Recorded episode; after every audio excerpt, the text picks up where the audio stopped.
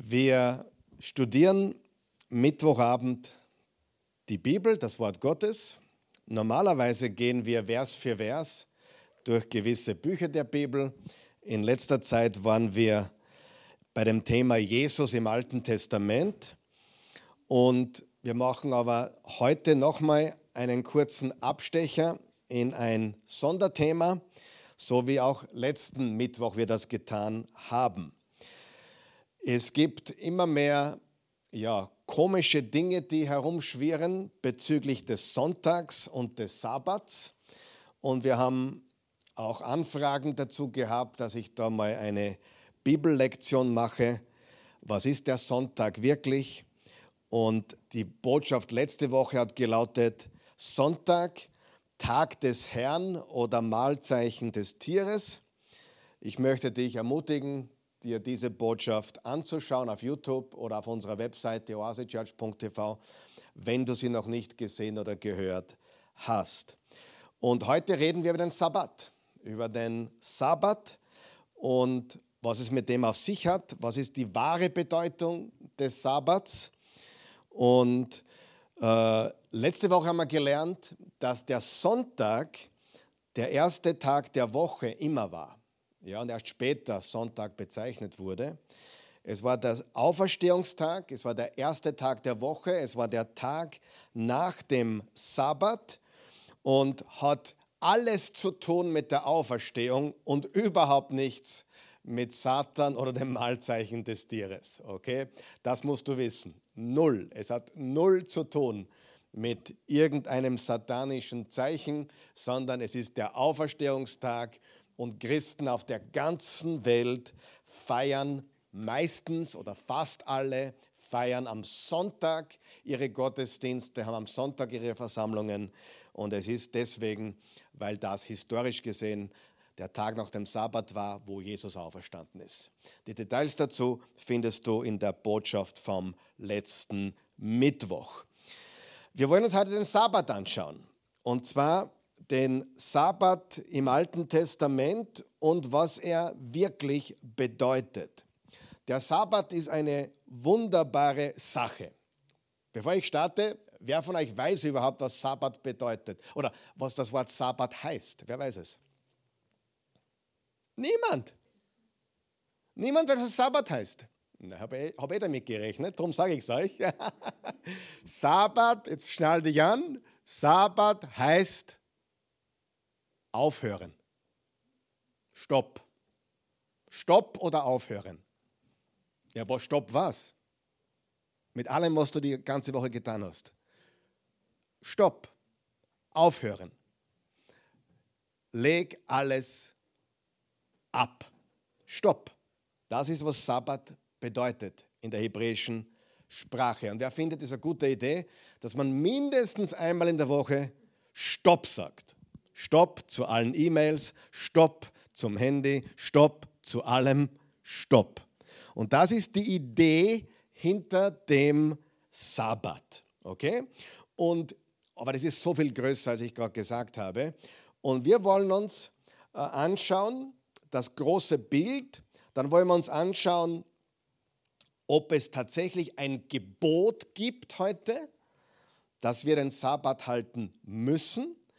Und wir wollen uns auch anschauen, welche Weisheit dahinter steckt, wenn man einen Sabbat hält. Diese drei Dinge. Das große Bild, ist es ein Gebot, ja oder nein? Und wenn es kein Gebot ist, ist zumindest eine Weisheit darin, dass man einen Sabbat hat. Okay? Sabbat ist eine wunderbare Sache. Es heißt Stopp, es heißt Aufhören. Und die Zahl 7 ist eine große Sache in der Bibel. Man hat am Abend des sechsten Tages, also im Hebräischen, beginnen ja die Tage mit Sonnenuntergang und enden am nächsten Tag mit Sonnenuntergang. Also das, der, der Sabbat im Alten Testament wurde gehalten von äh, Sonnenuntergang am Freitag bis Sonnenuntergang am Samstag.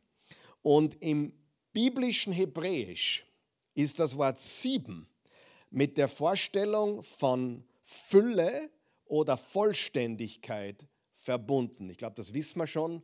Das haben wir ja schon immer wieder gesehen in der Bibel. Sieben ist die Zahl der Fülle und Vollständigkeit. Und das ist etwas, wonach wir uns alle sehnen, oder? Alle sehnen sich nach Fülle, oder? Ich glaube schon. Aber leider erleben wir in dieser Welt oft das genau nicht. Stattdessen arbeiten wir endlos und bekämpfen das Chaos ohne wirkliche Zeiten der Ruhe, der Erholung und des Auftankens zu finden. Ganz wichtig. Ruhe, Erholung und Auftanken. Und wir sollten all das bedenken, wenn wir das erste Kapitel der Bibel lesen. Wie heißt das erste Kapitel der Bibel? Genesis oder 1. Mose Kapitel 1. Wie beginnt Genesis 1? Am Anfang schuf Gott Himmel und Erde. Aber was ist dann? Dann haben wir ein Wort, nämlich das Wort Tohu Wabohu. Es war dunkel und finster und Chaos war über der Erde. Aber dann spricht Gott und bringt Licht und Ordnung, damit Leben blühen kann. Ohne Licht kann nichts blühen. Und das passiert über den Lauf von sechs Tagen. Ob das jetzt sechs tatsächliche Tage waren oder nur symbolisch, das wollen wir heute nicht behandeln, ist auch nicht das Thema. Aber jeder der sechs Tage, an dem Gott schuf, beginnt und endet so, oder endet so. Es wurde Abend und es wurde Morgen, der erste Tag. Es wurde Abend und es wurde Morgen, der zweite Tag. Es wurde Abend und es wurde Morgen, der dritte Tag. Jeder der sechs Tage, wo Gott schuf, hat so begonnen oder hat so geendet, es wurde Abend und es wurde Morgen, es war der vierte Tag. Aber am siebten Tag passierte etwas ganz Besonderes. Gott hält inne und ruht aus. Das lesen wir im Genesis Kapitel 2, Verse 1 bis 3, da steht, so entstanden Himmel und Erde mit all ihren Lebewesen. Also das ganze erste Kapitel spricht von der Schöpfung. Am siebenten Tag hatte Gott sein ganzes Werk vollendet und ruhte von all seiner Arbeit. Gott segnete diesen Tag und machte ihn zu etwas Besonderem, denn an diesem Tag ruhte Gott, nachdem er sein Schöpfungswerk vollendet hatte. Frage, braucht Gott Ruhe? Wird er müde oder ist er ausgelaugt oder hat er, hat er ein Problem, dass er jetzt fertig ist mit sich selber nach sechs Tagen? Nein. Was heißt das Wort Sabbat? Stopp. Mit anderen Worten, am siebten Tag stoppte Gott alles, was er tat. Er hörte auf. Er hielt inne. Er hat sechs Tage geschaffen und am siebten Tag stoppte er die Schöpfung. Mit anderen Worten, der siebte Tag hat mit der Schöpfung zu tun. Ich nehme es einmal gleich vorweg, ich gehe da noch tiefer. Der Sonntag, was gedenken wir am Sonntag? Der Auferstehung Jesu. Was gedenkt man am Sabbat? Der Schöpfung. Sabbat, Gott ist unser Schöpfer. Sonntag, Gott ist unser Erlöser. Alles klar? Gut. Das ist einmal ein ganz wichtiger Gedanke. Die Schöpfung wird am siebten Tag vollendet.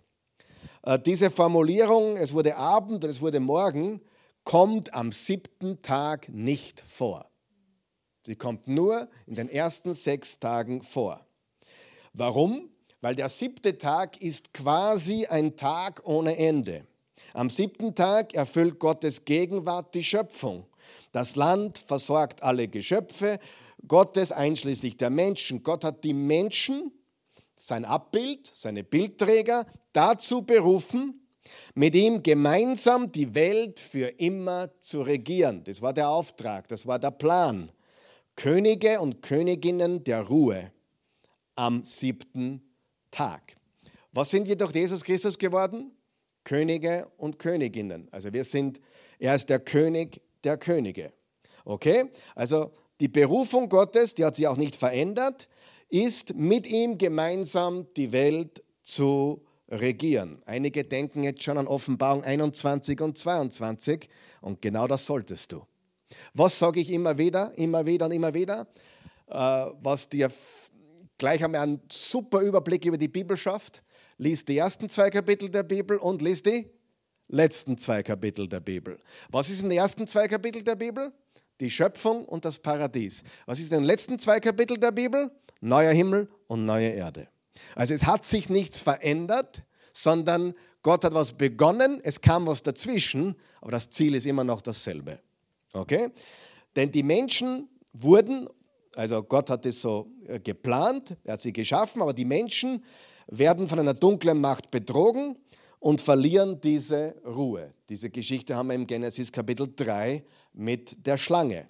Sie werden aus Eden, dem Paradies, vertrieben und in die Wüste verbannt, wo sie als Sklaven dem Land dienen müssen, bis sie, zu, bis sie sterben und zu Staub werden, aus dem sie einst gemacht wurden. Aber Gott möchte die Menschheit wiederherstellen, zurück zu dieser Ruhe des siebten Tages. Und so entscheidet sich Gott einer Familie, nämlich der Familie Abrahams und seinen Nachkommen Israel, diese Verheißung und diese Erfahrung der endgültigen Ruhe zu geben, damit sie diese mit anderen teilen können. Aber wie? Sie befinden sich in Ägypten. Sie kommen nach Ägypten, wo sie von einer unterdrückenden, äh, einem unterdrückenden Regime versklavt sind. Gott konfrontiert Ägypten und befreit die Israeliten, führt sie durch die Dunkelheit und Chaos zum verheißenen Land. Auf dem Weg finden sie sich dann in der Wüste wieder. Sie verlaufen sich schnell. Das Leben ist ein Kampf ähnlich wie heute. Sie sind noch nicht im Land der Ruhe. Auf dem Weg dorthin lädt Gott sie in der Wüste ein, so zu leben, als wären sie bereits im verheißenen Land. Aber wie soll man die zukünftige Ruhe mitten in der Wüste ausleben? Gott sagte ihnen, dass sie an jedem siebten Tag Sabbat halten sollten, nämlich Stopp machen sollten, aufhören sollten mit allen Aktivitäten. So sollen sie ausruhen und Gottes gute Welt genießen. Sie sollen sich also einen ganzen Tag nehmen, um so zu leben, als wäre diese endgültige Ruhe, das ist der Sabbat, der jede Woche am siebten Tag gefeiert wird, bereits da. Der Sabbat ist nur einer von sieben Festen. Hast du gemerkt? Sieben Feste. Wer weiß, wo die sieben Feste abgedruckt sind? Im Levitikus 23. Sieben Feste, die Israel jedes Jahr gefeiert hat. Jedes davon, jedes der sieben Feste, das erste ist das Passa, äh, jedes davon nimmt diese Ruhe am siebten Tag vorweg. Das ist eine Menge Siebener, alles sieben. Und das ist noch lange nicht alles. Das hört noch gar nicht auf. Alle sieben Jahre sollen die Israeliten Sklaven befreien, Schulden vergeben und das Ackerland für ein ganzes Jahr ruhen lassen. Also ein Sabbatjahr. Nicht nur ein Sabbattag, sondern ein Sabbatjahr, um, äh, damit sich das Ganze erholt.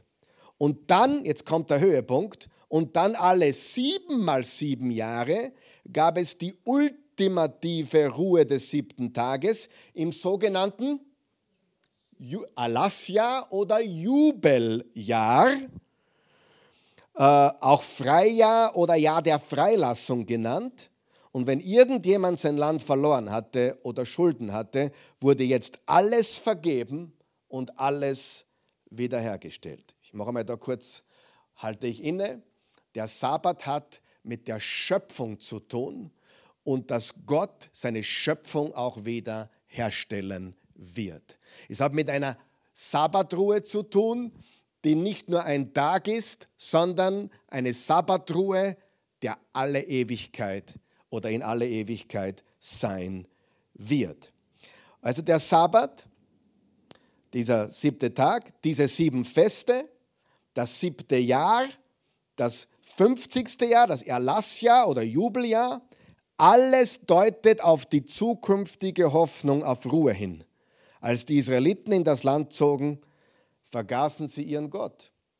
Und so verloren sie ihre Chance auf Ruhe im verheißenen Land. Sie wurden wieder verbannt und versklavt von einer unterdrückenden Nation, die hieß Babylon. Sie gehörten zurück in eine Welt voller Chaos und Unordnung. Aber Israels Propheten sagten, dass ihr Exil eines Tages ein Ende haben würde. Und dass das endgültige Jubiläum der Freiheit und Ruhe kommen würde. Wer von euch weiß, wie lange das Exil dauern sollte? 70 Jahre. Ich gehe jetzt nicht ins Detail, aber ähm, Daniel spricht dann von siebenmal 70 Jahrwochen. Ja, da gibt es alle möglichen Auslegungsvarianten. Äh, Wir haben über Daniel schon geredet. Aber du siehst überall sieben oder sieben mal 70. Du siehst überall diese ganz besondere Zahl sieben, die mit dem Sabbat zusammenhängt, mit den sieben Festen zusammenhängt, auch mit dem Erlassjahr zusammenhängt, mit all diesen Dingen. Okay? Und sie, also sie kamen wieder unter eine unterdrückende Nation wegen Ungehorsam, weil sie Gott den Rücken kehrten, Chaos und Unordnung. Aber Israels Propheten sagten, dass ihr Exil eines Tages enden würde und dass das endgültige Jubiläum der Freiheit und Ruhe kommen würde. Aber Generationen kamen und Generationen gingen und sie warteten immer noch. Und genau an diesem dunklen Moment der Geschichte erschien wer? Jesus. In der dunkelsten, finstersten Zeit der Geschichte erschien Jesus. Und er begann seine öffentliche Mission an einem Sabbat. Wisst ihr, dass der erste Auftritt von Jesu in der Öffentlichkeit, also äh, an einem Sabbat war? Wir kommen gleich dazu. An einem dieser dunkelsten Momente der Geschichte kam Jesus und er begann seine öffentliche Mission an einem Sabbat. Er las laut aus der Schriftrolle des Propheten Jesaja vor und sagte, es sei an der Zeit, Gefangene und Sklaven freizulassen und dass das Gnadenjahr, das Jubeljahr, das Erlassjahr, des Herrn gekommen war. Lesen wir diese Passage im Lukas 4. Gewaltige Geschichte. Und wenn man versteht, dass der Sabbat, die sieben Feste, das Sabbatjahr, das Jubeljahr, alles auf das Kommen Jesu hindeutet, das ist gewaltig. Vers 14. Jesus kehrte in der Kraft, die ihm der Geist Gottes verlieh, nach Galiläa zurück. Bald sprach man in der ganzen Gegend von ihm. Er lehrte in den Synagogen und wurde von allen hochgeachtet. So kam er auch nach Nazareth, wo er aufgewachsen war. Wie gewöhnlich ging er am Sabbat in die Synagoge. Als er zum Vorlesen aufstand, reichte man ihm die Schriftrolle des Propheten Jesaja. Er rollte sie auf und fand die Stelle, wo es heißt: Der Geist des Herrn ruht auf mir, weil er mich gesalbt hat. Er hat mich gesandt, Armen die gute Botschaft zu bringen und Gefangenen die Freiheit. Ich soll Blinden sagen, dass sie sehen werden und Zerbrochenen, dass sie frei werden von Schuld. Ich soll verkünden ein Gnadenjahr des Herrn. Er zitiert hier unter anderem Jesaja 61 und auch Jesaja 58. Er rollte das Buch zusammen, gab es dem Synagogendiener zurück und setzte sich. Alle in der Synagoge sahen ihn erwartungsvoll an Heute ist dieses Schriftwort, das ihr eben gehört habt, in Erfüllung gegangen, fing er an. Noch einmal Vers 21. Heute ist dieses Schriftwort, das ihr eben gehört habt, in Erfüllung gegangen, fing er an. Was lernen wir hier? Gewaltig. Ich meine, ich habe die Worte nicht dafür, ganz ehrlich gesagt. Aber Jesus spricht hier vom endgültigen Erlass. Er spricht hier vom endgültigen Erlass. Jubeljahr, wo allen Menschen das Licht Gottes erscheint, wo allen Menschen die Möglichkeit der Sündenvergebung und neues Lebens äh, ermöglicht wird. Also Jesus behauptete, dass die Ruhe am siebten Tag des siebten Tages durch ihn kommt. Durch ihn kommt. Okay? Er sagte, er sei der Herr des Sabbats. Und Er trat der Unordnung, er trat der Dunkelheit und dem Chaos in all ihren Formen entgegen. Befreite Menschen von Krankheit, von Sünde und sogar vom Tod selbst. Und trotzdem wurde Jesus getötet. Also auch seine Arbeit wurde zunichte gemacht. So schien es zumindest. Aber Jesus hat den Zeitpunkt seines Todes so genau geplant, dass er am Ende der Woche stattfand. Sein Körper ruhte über den Sabbat hinweg im Grab und am, und am achten Tag ist er von den Toten auferstanden. Du sagst am achten Tag? Ja, das ist, ein, das ist, so sagt man, das ist der erste Tag der nächsten Woche, einer neuen Woche. Die Auferstehung Jesu war wie der erste Tag einer neuen Schöpfung. Gottes Licht und Leben schien in die Dunkelheit. Das heißt, durch die Auferstehung haben wir Hoffnung auf Gottes Versprechen und zukünftige Ruhe und einen ewigen Sabbat. Wir werden eines Tages einen ewigen Sabbat haben. Wo lesen wir das? Habe ich heute schon gesagt, Offenbarung 21 und 22. Da sind wir noch nicht, es ist, als wären wir immer noch in der Wüste, in der wir Kampf und Schmerz erleben. Aber während wir uns auf den endgültigen siebten Tag zubewegen, lädt Jesus uns ein, jetzt schon eine Kostprobe der richtigen Ruhe zu erleben, indem wir ihm nachfolgen. Oder in seinen Worten, Matthäus 11, kommt zu mir, alle, ihr Geplagten und Beladenen, ich will euch erquicken. Nehmt mein Joch auf euch und lernt von mir, denn ich bin sanft und demütig und ihr werdet Ruhe finden für eure Seele. Denn mein Joch drückt nicht und meine Last ist leicht. Ja, was sagt Jesus?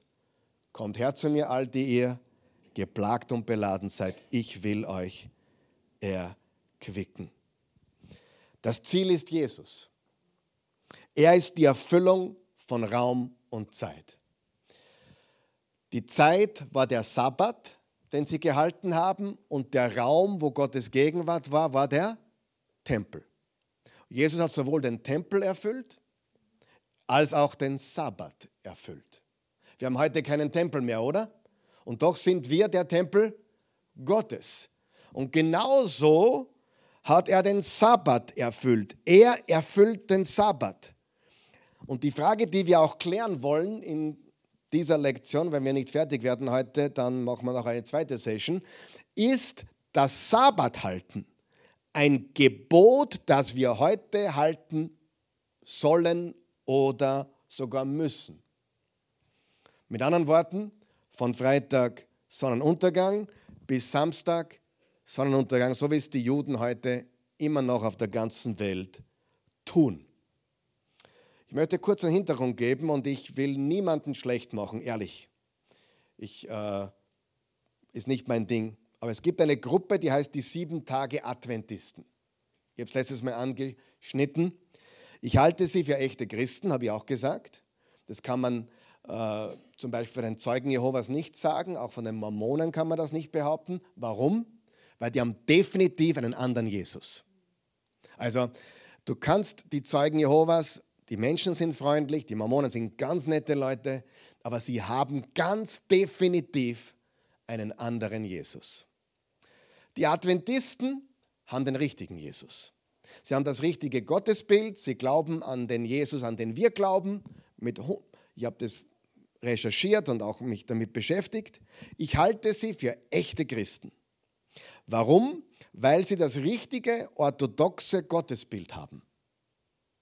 Auch von Jesus. Sie haben das richtige Bild von Jesus. Das Problem sind die Schriften von Ellen G. White, die quasi der Bibel gleichgestellt werden. Die werden auf dasselbe Niveau mit der Bibel gestellt und sie, sie sind genauso Offenbarung wie Apostel Paulus. Ellen G. White, Adventisten. Viele Adventisten wissen das gar nicht so ganz genau. Wenn man die Ellen G. White ausklammert, und nur auf der Webseite der Adventisten liest, was sie glauben, habe ich ganz wenig auszusetzen. Wirklich ganz wenig auszusetzen. wirklich das orthodoxe Gottesbild, äh, der Weg zum ewigen Leben durch Jesus alleine. All das haben die Adventisten. Nur es gibt zwei Gruppen bei den Adventisten. Die moderate Gruppe, die sagen, also alle Adventisten feiern Versammlung am Sabbat, ja, am, am Samstag. Damit man mal das, das ist der Punkt, den ich machen möchte.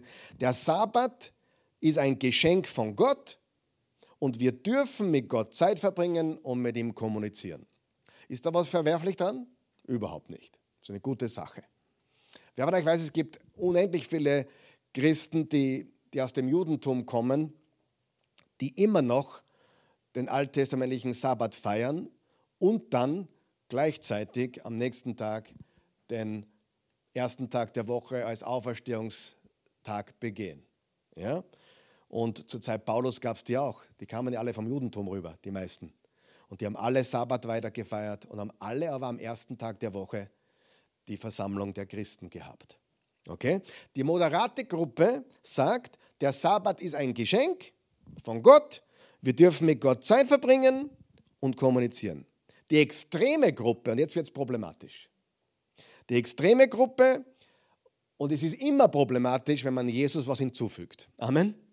Also wenn man zum ewigen Leben, was durch Jesus alleine kommt, was hinzufügt, ist es immer problematisch. Und die extremen Gruppen bei den Adventisten, die sagen, und wenn man die Ellen White liest, liest man das, du musst den Sabbat halten, weil sonst gehorchst du Gott nicht. Es ist heilsnotwendig.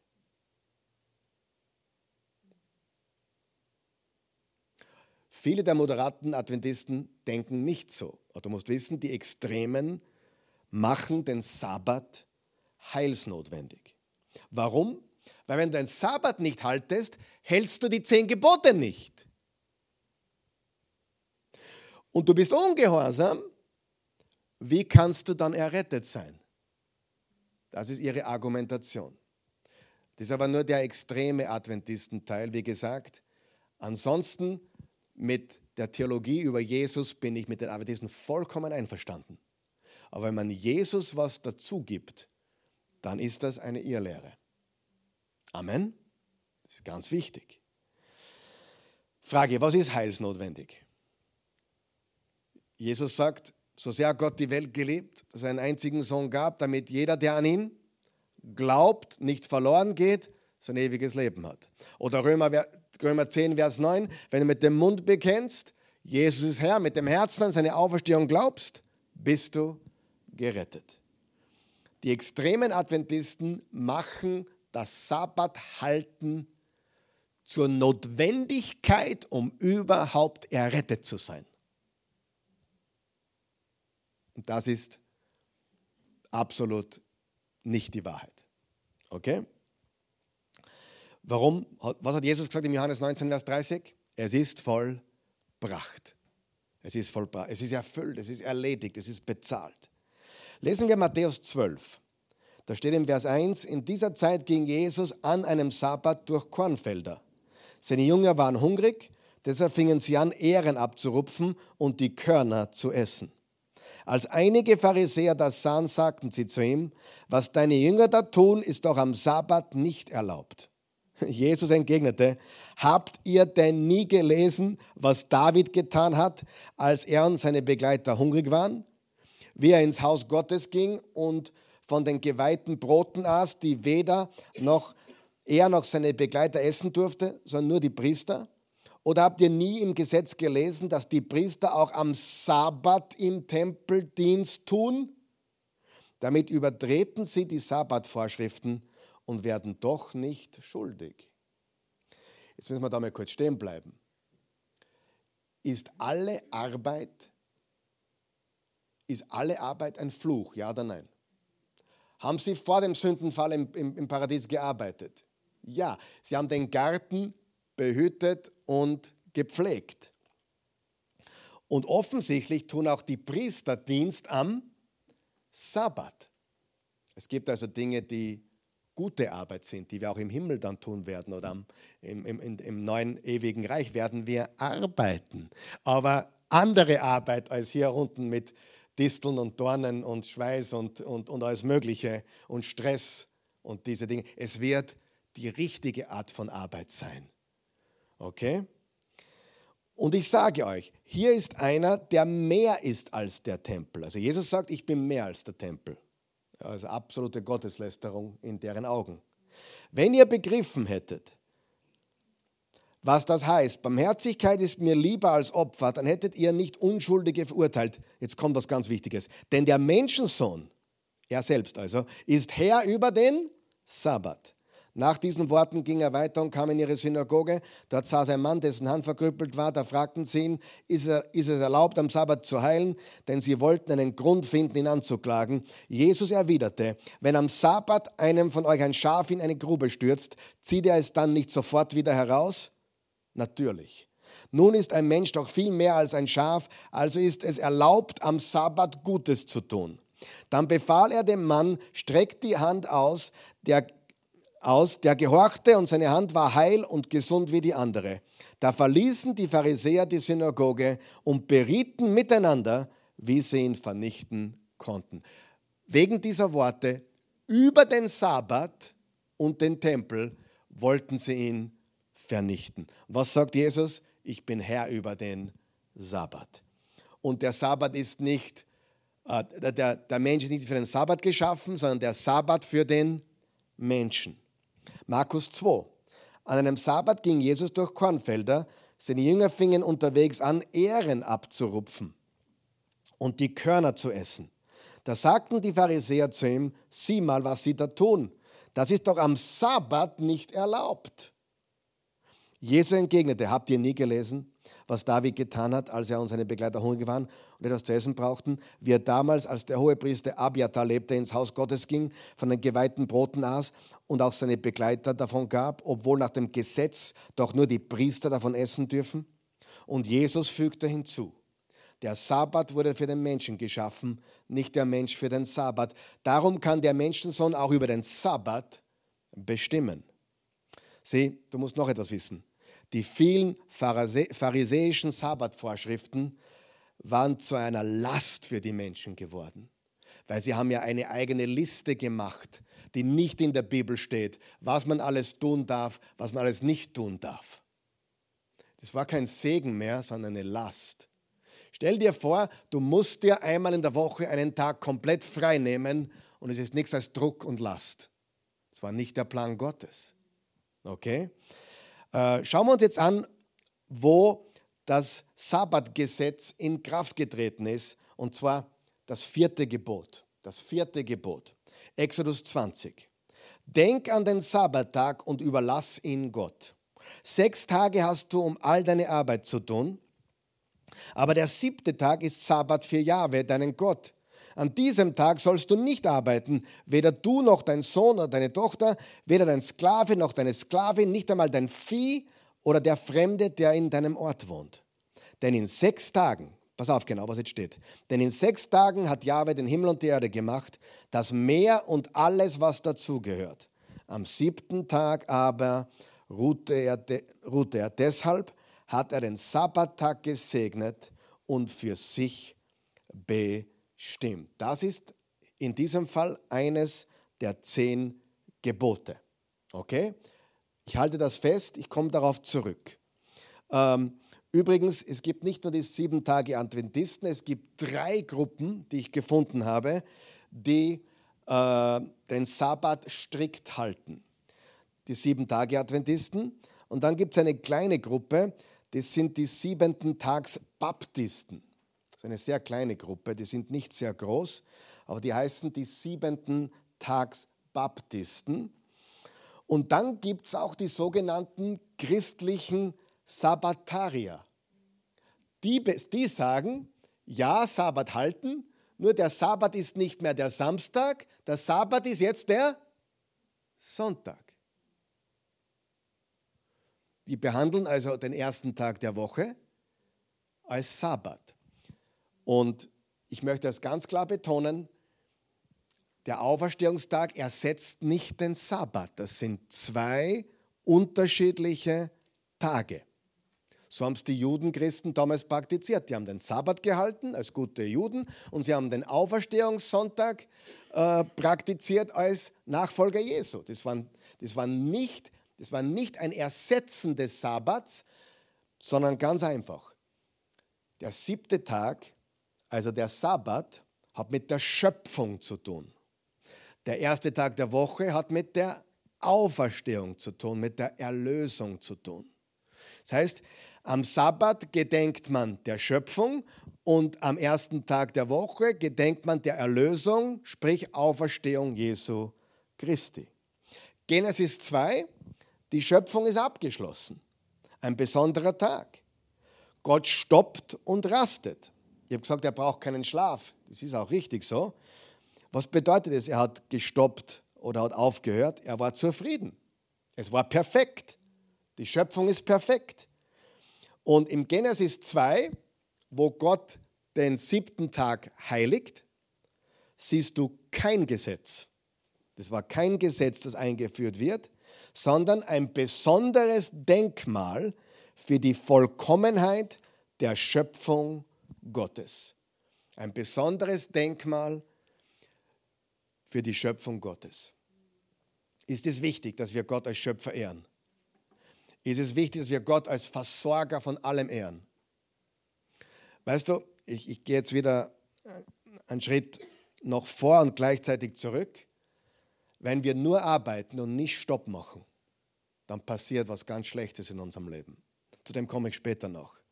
Ich glaube an das Sabbat halten, aber nicht an ein Gesetz, sondern etwas, was mich segnet, was für mich ist, für den Menschen nicht umgekehrt.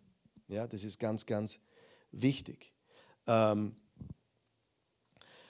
äh, und das, nächste, also das erste Mal, wo man den Sabbat eigentlich liest, ist im Exodus 16. Wer kennt die Geschichte, wo Gott das Manna vom Himmel regnen lässt?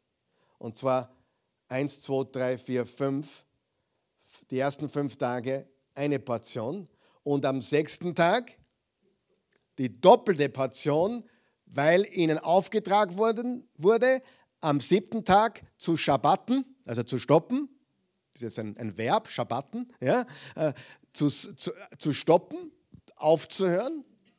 Es ist wirklich ein Verb. Es ist wirklich ein Verb in der hebräischen Sprache. Die haben geschabbat, geschabbatet. Ja, sie haben gestoppt.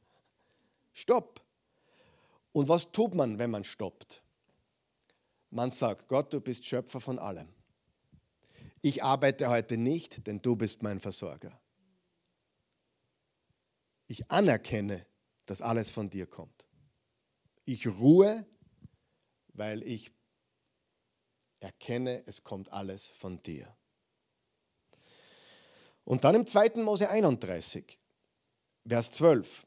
Und der Herr sprach zu Mose, du aber rede zu den Israeliten und sprich, meine Sabbate sollt ihr halten denn das ist ein Zeichen zwischen mir und euch von Generation zu Generation, damit man erkennt, dass ich der Herr bin, der euch heiligt.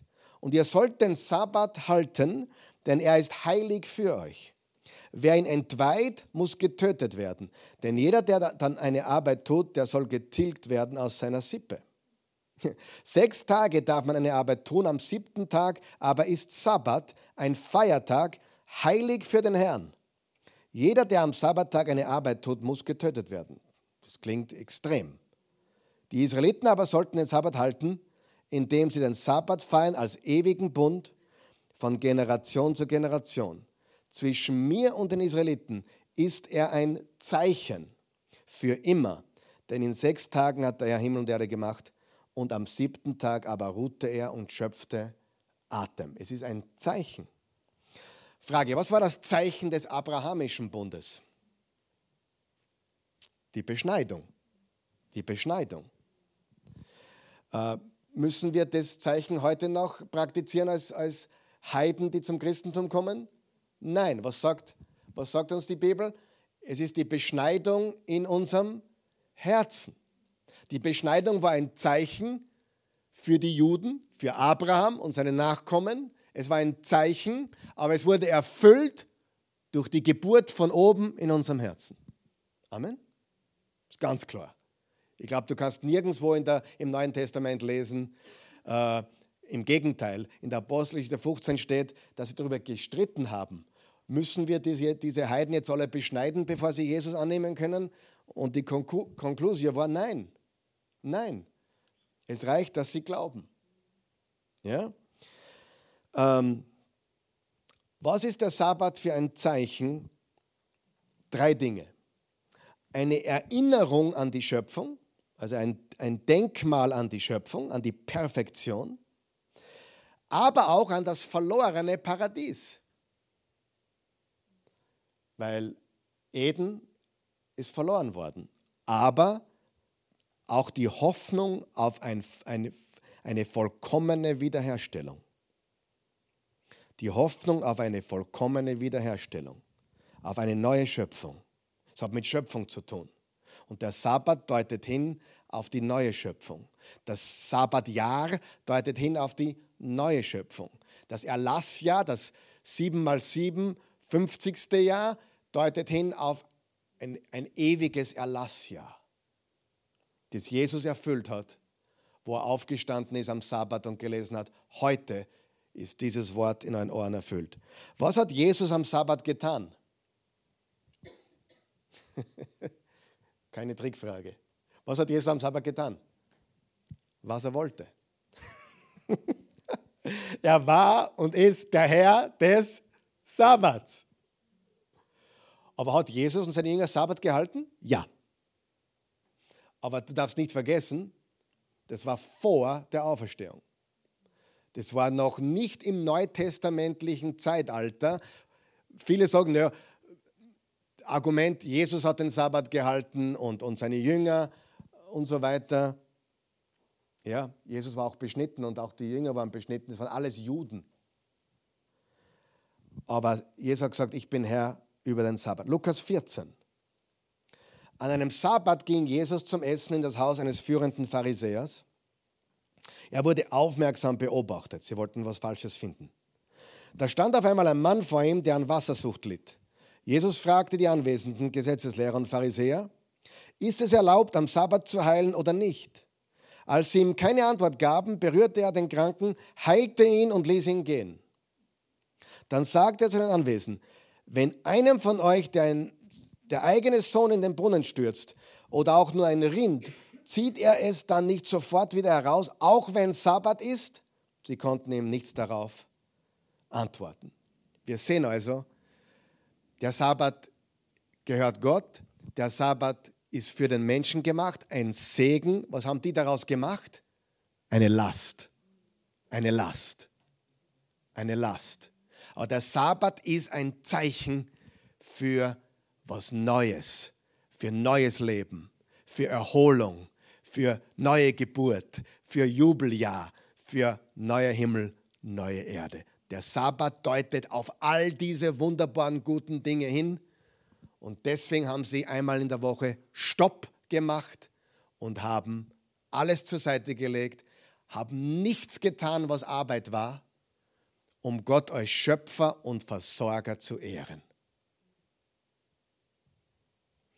Ein Vorgeschmack auf Eden, auf das neue Eden.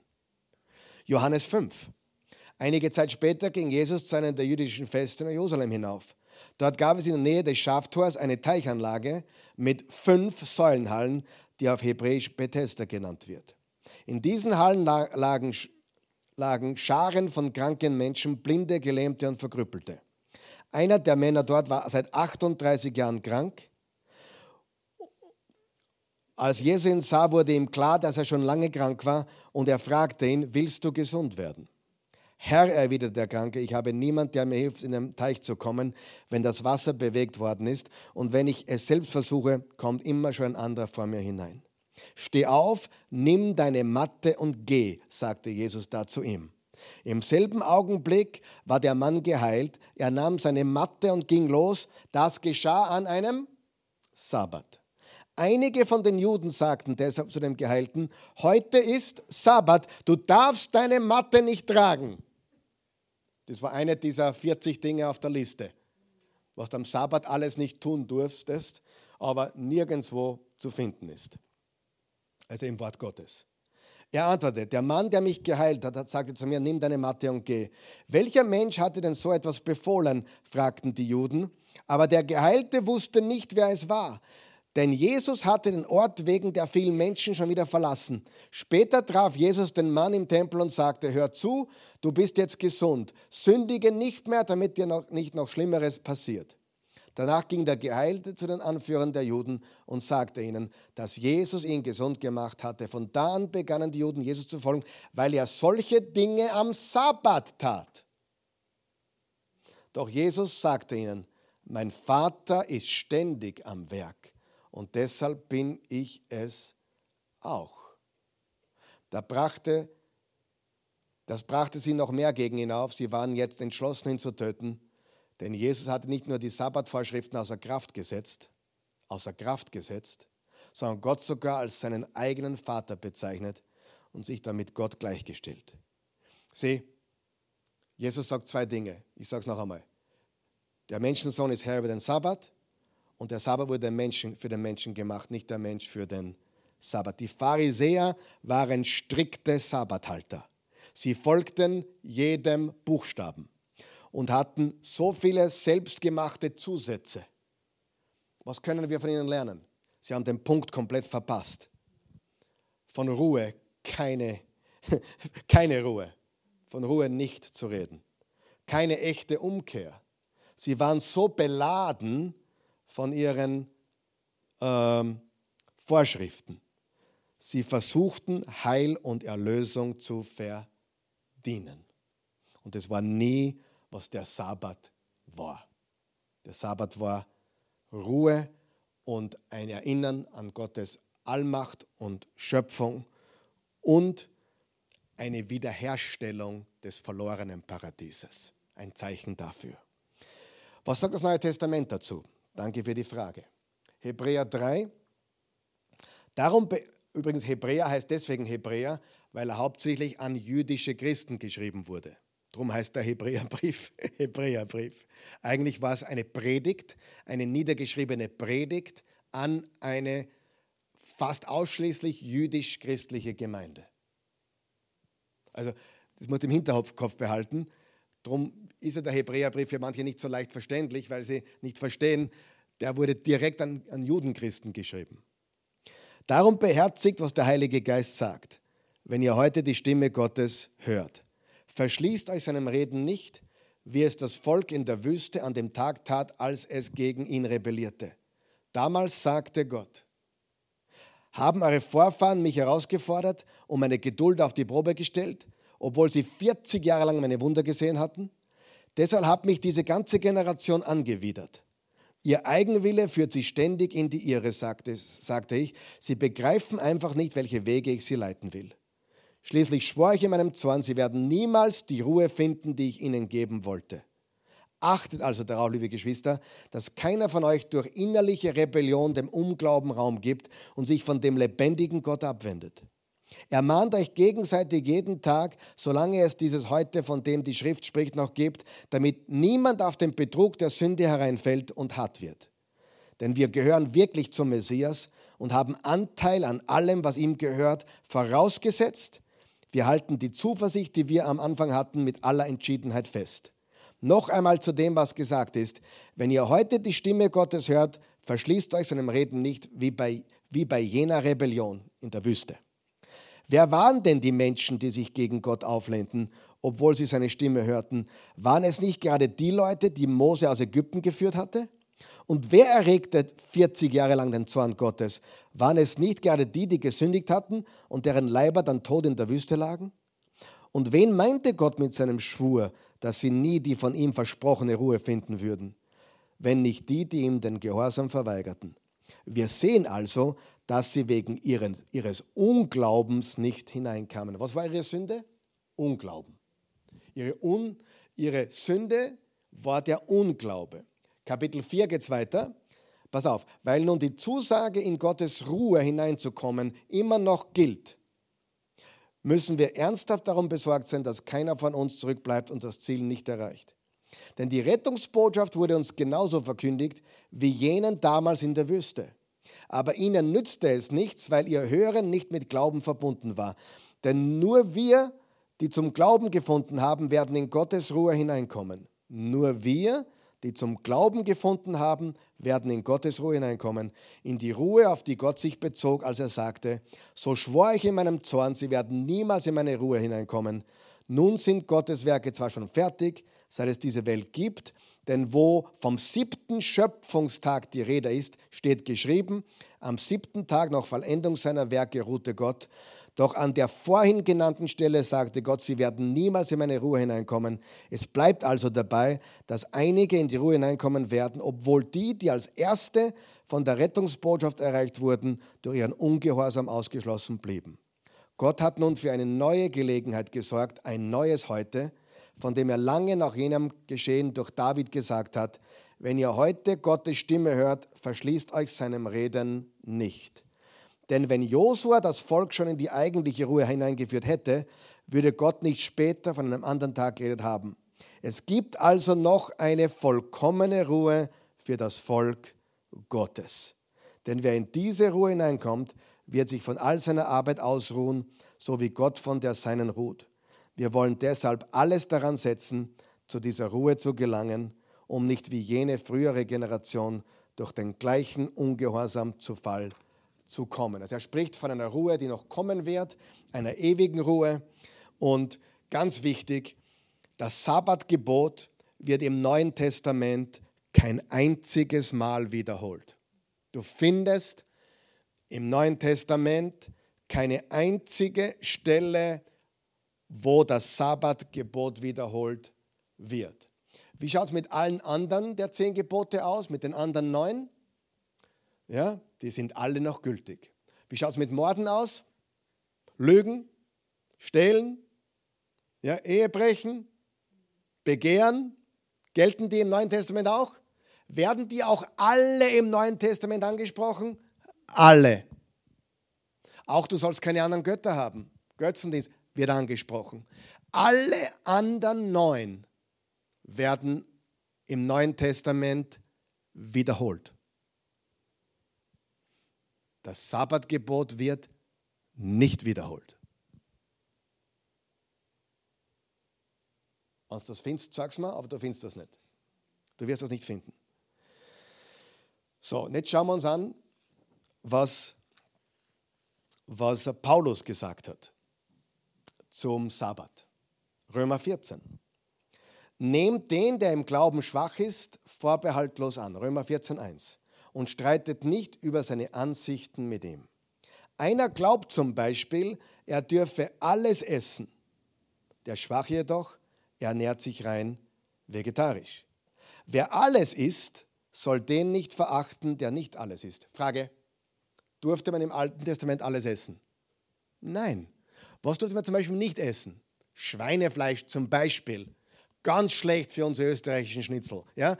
Aber man durfte kein Schweinefleisch essen, auch keine Froschschenkel, auch keine Shrimps und auch keine Muscheln. Waren alle im Gesetz verboten. Was hat Paulus im einen der Timotheusbriefe geschrieben? Alles ist genießbar und geheiligt, wenn es, wenn es durch das Gebet geheiligt ist. Alles. So. Okay, was waren die drei großen Dinge, worüber sie in der Urkirche diskutiert haben. Weil es waren ja, Petrus war ein Jude, Paulus war, waren alle Juden, Christen. Die haben ja alle die, die Koscher-Gesetze gehalten. Was waren die drei großen Dinge?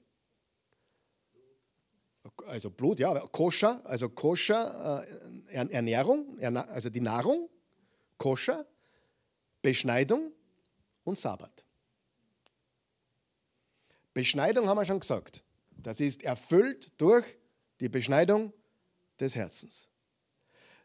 Die Nahrung war plötzlich offen, wenn es mit Dankbarkeit und Gebet angenommen wird. Du darfst heute Schweinefleisch essen. Ja? Jetzt bleibt nur noch der Sabbat übrig. Sind wir uns einig soweit? Koscher essen brauchen wir nicht mehr, oder? Im neuen Bund. Aber darfst du das, was du willst?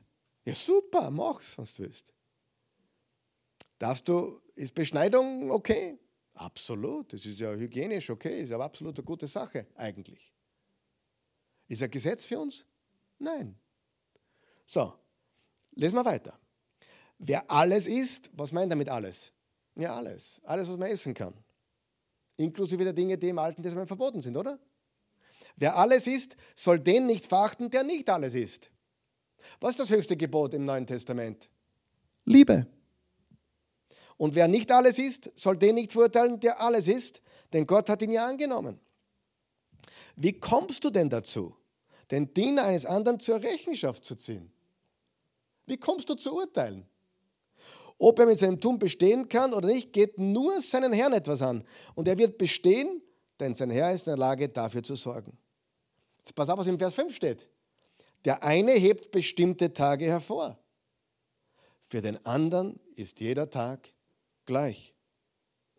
Aber jeder soll mit der vollen Überzeugung zu seiner Auffassung stehen. Wer einen bestimmten Tag bevorzugt, tut das zur Ehre des Herrn. Genauso ist es bei dem, der alles ist. Er tut es zur Ehre dem Herrn. Denn er dankt Gott dafür und auch der, der nicht alles ist, tut das zur Ehre des Herrn und sagt Gott Dank. Denn keiner von uns lebt für sich selbst und keiner von uns stirbt für sich selbst. Wenn wir leben, leben wir für den Herrn und wenn wir sterben, gehören wir dem Herrn. Im Leben und im Tod gehören wir dem Herrn. Dazu ist Christus ja gestorben und wieder lebendig geworden, dass er über Tote und Lebende der Herr sei. Warum verurteilst du dann deinen Bruder?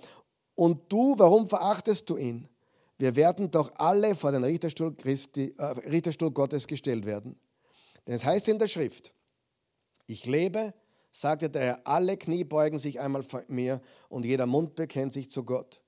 Also wird jeder von uns für sich selbst vor Gott Rechenschaft abzulegen haben. Hören wir doch auf, uns gegenseitig zu verurteilen. Achten wir vielmehr, dass wir unserem Bruder kein Hindernis in den Weg legen und ihn zu Fall bringen. Ich weiß und bin durch den Herrn Jesus fest davon überzeugt, dass nichts von Natur aus unrein ist. Aber für den, der etwas als unrein ansieht, ist es unrein. Wenn du also deinen Bruder wegen einer Speise in innere Not bringst, dann lebst du nicht mehr in der Liebe. Bring ihn mit deinem Essen nicht ins Verderben. Christus ist ja auch für ihn gestorben. Lass das Gute, das Gott euch geschenkt hat, doch nicht in üblen Ruf kommen. Denn im Reich Gottes geht es nicht um Essen und Trinken, sondern um das, was der Heilige Geist bewirkt, Gerechtigkeit, Frieden und Freude. Also wir haben da alles drinnen. Wir haben die, die, die Geschichte mit dem koscher Essen drinnen, wir haben die Beschneidung drinnen, wir haben den Sabbat drinnen. Im Vers 6 steht, wer einen bestimmten Tag bevorzugt, tut das zur Ehre des Herrn. Ist es okay, den Sabbat zu feiern? Na, absolut. Ich kenne einige wunderbare Christen, die den jüdischen Sabbat feiern. Von Freitagabend bis Samstagabend. Und ich finde das toll. Ich habe es leider nicht zur Gewohnheit gemacht bis jetzt. Also leider, ich habe es nicht zur Gewohnheit gemacht. Es ist nicht meine Gewohnheit, den jüdischen Sabbat zu feiern. Aber es gibt Millionen und Abermillionen von Christen, die meisten jüdischer Herkunft wahrscheinlich und auch andere, die nicht jüdischer Herkunft sind, die den Sabbat nach jüdischem Vorbild zelebrieren. Ist das großartig? Ja. Was tun wir mit denen? Wir freuen uns mit denen. Wir lieben sie. Und die lieben uns auch hoffentlich, die wir das nicht tun. Weil wir laut Paulus hier, laut Römer 14, Freiheit haben, das zu tun oder nicht. Du kannst Vegetarier sein, Gott liebt dich. Du kannst Fleisch essen, Gott liebt dich auch. Und die Veganer sollten die, die Fleischesser nicht verurteilen und, und die, die Fleischesser sollten die Veganer nicht verachten. Okay? Das steht in der Bibel. Also es gibt dafür keine spezifischen Gebote. Ich verstehe natürlich, dass es Menschen gibt, die sind ganz tierliebend, die haben ein großes Problem. Ich verstehe das alles. Trotzdem hat Gott ein gutes Steak für uns Menschen gemacht. Ich weiß, ich keine Ahnung. Oder gutes Schnee. Ich, ich glaube schon, ja. Ich glaube halt schon. Bitte tut's mich nicht, bitte ihr Veganer und Vegetarier tut's mich nicht verurteilen. Ich verachte euch auch nicht, auch wenn wir es nicht verstehen, uns gegenseitig. Okay. Ich bin übrigens sehr, sehr stark gegen ähm, sch schlechte Tierhaltung und Tierquäler. Absolut. Das, äh, ich, ich, persönlich konsumiere ausschließlich ähm, ähm, Fleisch aus biologischer Haltung. Die Christen, also ich, wenn, ich, wenn ich was finde zu Hause, was, was ein bisschen nicht so ausschaut, wie ich schon grantig. Also wirklich, ich, ich möchte wirklich sagen, das Beste ist, wenn du, keine Ahnung, ein Reh aus dem Wald äh, schießt. Äh, ich finde, das ist einfach noch das, das Beste, was man machen kann. Aber das ist nicht verwerflich, okay? Gut? Die einen sollten die nicht verurteilen und die anderen die nicht. Okay? Und wenn jemand den jüdischen Sabbat halten will, dann, wenn jemand zu mir kommt, soll ich den jüdischen Sabbat halten? Wenn es dir hilft, wenn es dir hilft, Gott näher zu kommen, dann mach es. Aber bitte belade nicht andere Christen mit diesem Gebot oder mit dieser Last. Okay? Es waren immer diese drei Dinge: Koschernahrung, Beschneidung und Sabbat. Und wir sehen, dass eigentlich alle drei im Neuen Testament nicht mehr zu finden sind, sondern dass es ein Zeichen war. Die Beschneidung war ein Zeichen. Und der Sabbat ist ein Zeichen auf ein ewiges Jubeljahr. Und wir sollten das hier schon beginnen zu praktizieren. Galater 4, auch Paulus. Aber jetzt kennt ihr Gott.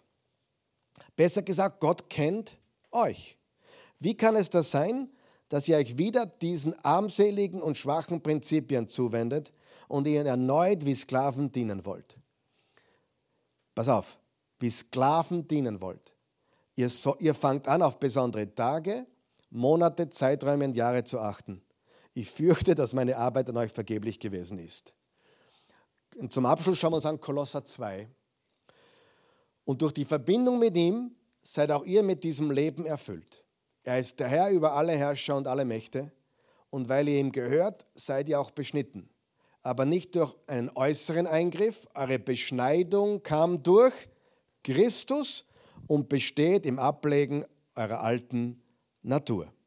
In der Taufe wurde ihr mit ihm begraben und mit ihm zu neuem Leben erweckt. Das ist geschehen, weil ihr an die wirksame Kraft Gottes geglaubt habt, habt, der ihn aus den Toten auferstehen ließ.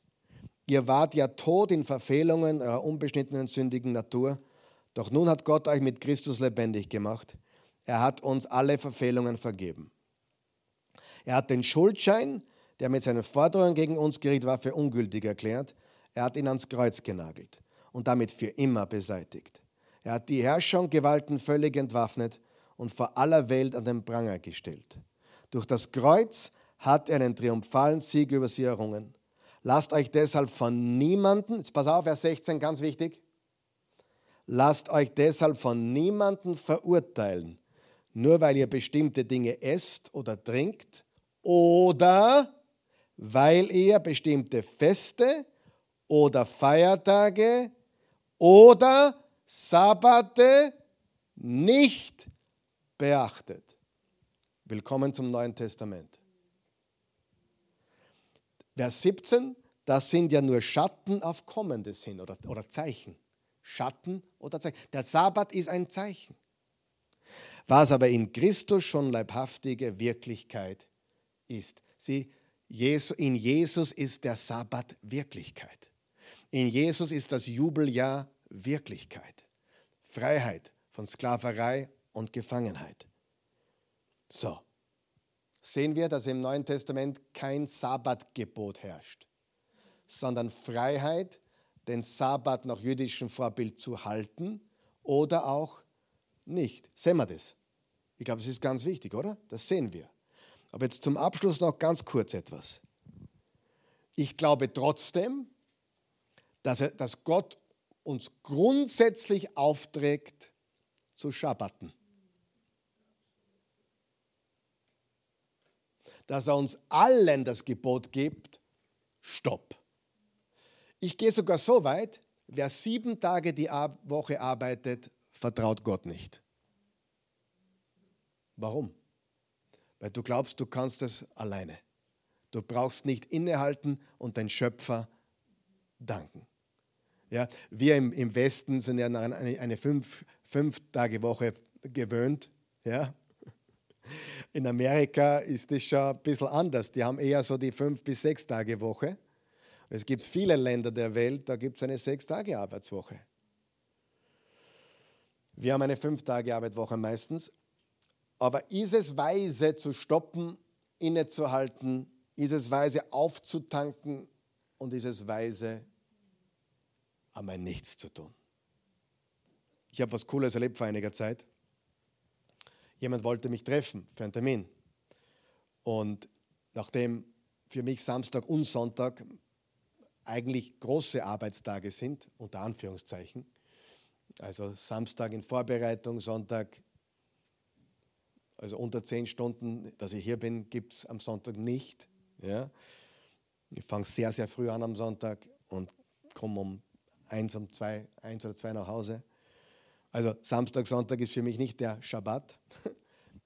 Oft ist es der Montag, oft ist es der Donnerstag, also morgen, noch ein Mittwoch. Äh, aber das zu tun ist extrem wichtig. Ist extrem wichtig. Ähm, es gibt ja auch Krankenschwestern und, und andere Leute im, im, oder Polizisten oder, oder Feuerwehrleute, die, die Samstag, Sonntag rund um die Uhr arbeiten müssen. Äh, ich habe mir oft gefragt, der, David Alaba ist ja Adventist, der Fußballer. Wisst ihr, wann seine meisten Fußballspiele stattfinden? Am Samstag.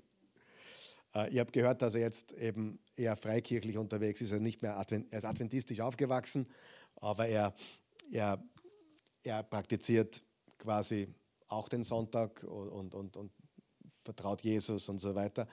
Aber theoretisch dürfte er gar nicht Fußballer sein, wenn er am Samstag spielen muss.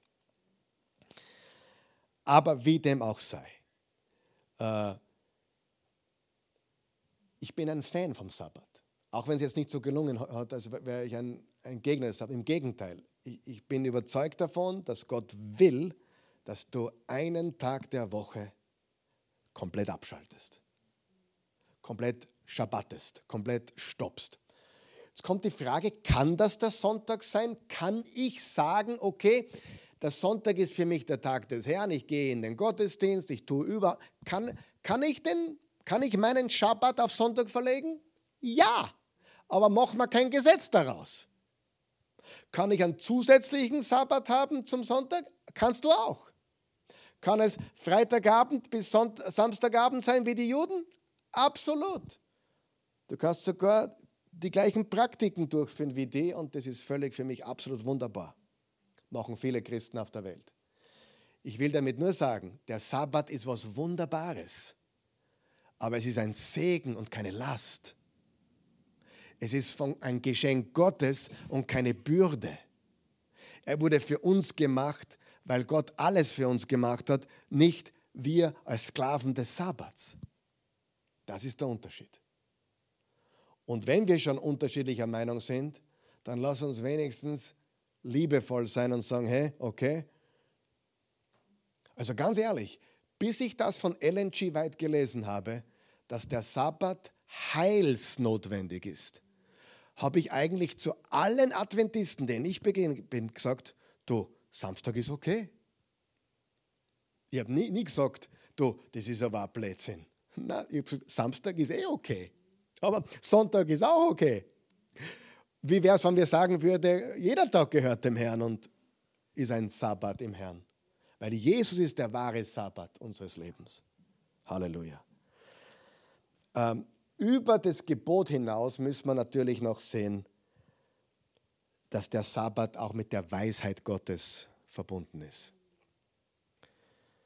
Gott will es. Es ist ein Zeugnis es ist sogar ein Zeugnis, wenn wir sagen, okay, Sonntag ist mein Tag, wo ich in den Gottesdienst gehe und wirklich nur dem Herrn widme. Ich glaube, das ist ein Zeugnis für die Welt. Und es ist auch ein ernstes Problem. Für manche Menschen nicht, aber für viele Menschen ist es ein ernstes Problem, weil sie Workaholiker sind. Und selbst wenn sie nicht wirklich viel bewegen, sind sie ständig beschäftigt mit E-Mail beantworten oder Text beantworten und so weiter. Und da muss ich auch noch dran arbeiten, dass man mal das Telefon wirklich einen ganzen Tag weglegt und keine E-Mails beantwortet. Und es ist ein Segen. Gott will es, es ist ein Zeugnis, es ist ein ernstes Problem in der heutigen Gesellschaft. Menschen werden krank. Ich habe gelesen von einem Japaner, der hat eine 110-Stunden-Woche gehabt. Sieben Tage die Woche. 110, in Japan arbeitet man viel. Eine 110-Stunden-Woche, das sind zweieinhalb Wochen auf einmal. Mehr, mehr als zweieinhalb Wochen auf einmal. Also wenn du mit 40 rechnest. Eine 110-Stunden-Woche, er ist mit 34 tot umgefallen. Und Freunde, nicht, dass wir so extrem sind, aber wir, es gibt Leute, die sind so extrem. Das heißt, der Sabbat, abgesehen, dass es kein Gebot mehr heute ist im Neuen Testament, dass wir von Freitagabend bis Samstagabend den jüdischen Sabbat halten, ist es absolut ein Gebot Gottes, zu stoppen, innezuhalten und ihn zu ehren. Es ist ein Segen für uns, wenn wir das tun. Amen. Sehr, sehr wichtig. Aber lass uns nicht vergessen, der siebte Tag, das siebte Jahr, das Jubeljahr, alles ist ein Zeichen für die neue Welt, den neuen Himmel, die neue Erde. Die Schöpfung wird neu gemacht. Amen. Aus dem Chaos wird Fülle und Vollkommenheit. Und wenn du darüber nachdenkst, in den ersten sechs Tagen der Schöpfung hat Gott ja aus dem Chaos geschaffen. Und er hat aus dem Chaos die Fülle gemacht und am siebten Tag war es vollkommen. Und darauf steuern wir zu, auch wenn es jetzt noch nicht so ist. Auch wenn wir jetzt Chaos und Dunkelheit sehen, wir halten inne und erfreuen uns an dem Sabbat, den wir in der, in der Person Jesus haben. Kommt her zu mir, die ihr mühselig und beladen seid. Amen. Beten wir. Himmlischer Vater, gütiger, gnädiger, treuer Gott, wir danken dir für deine unendliche Güte und Gnade. Wir danken dir dafür, dass du uns dieses Leben geschenkt hast, dass du unser Schöpfer bist, dass du der Schöpfer von Himmel und Erde bist, dass du uns in deinem Wort immer wieder zeigst, dass du alles zur Vollendung führen wirst, dass du alles neu machen wirst, und dass wir dieses neue Leben jetzt bereits in Jesus haben dürfen. Diese Fülle, diese Vollkommenheit in Jesus. Jesus, du bist unser Sabbat, du bist unsere Fülle, du bist unser, unser in dir haben wir das Jubeljahr, das Gnadenjahr, das Erlassjahr. Durch dich kommen wir aus der Sklaverei in die Freiheit. Und das wollen wir zelebrieren. Manche tun das an einem bestimmten Tag und das ist okay. Manche tun es an einem anderen bestimmten Tag, auch das ist okay. Manche tun es jeden Tag und auch das ist wunderbar. Wir loben und preisen dich und wir geben dir alle Ehre. Amen.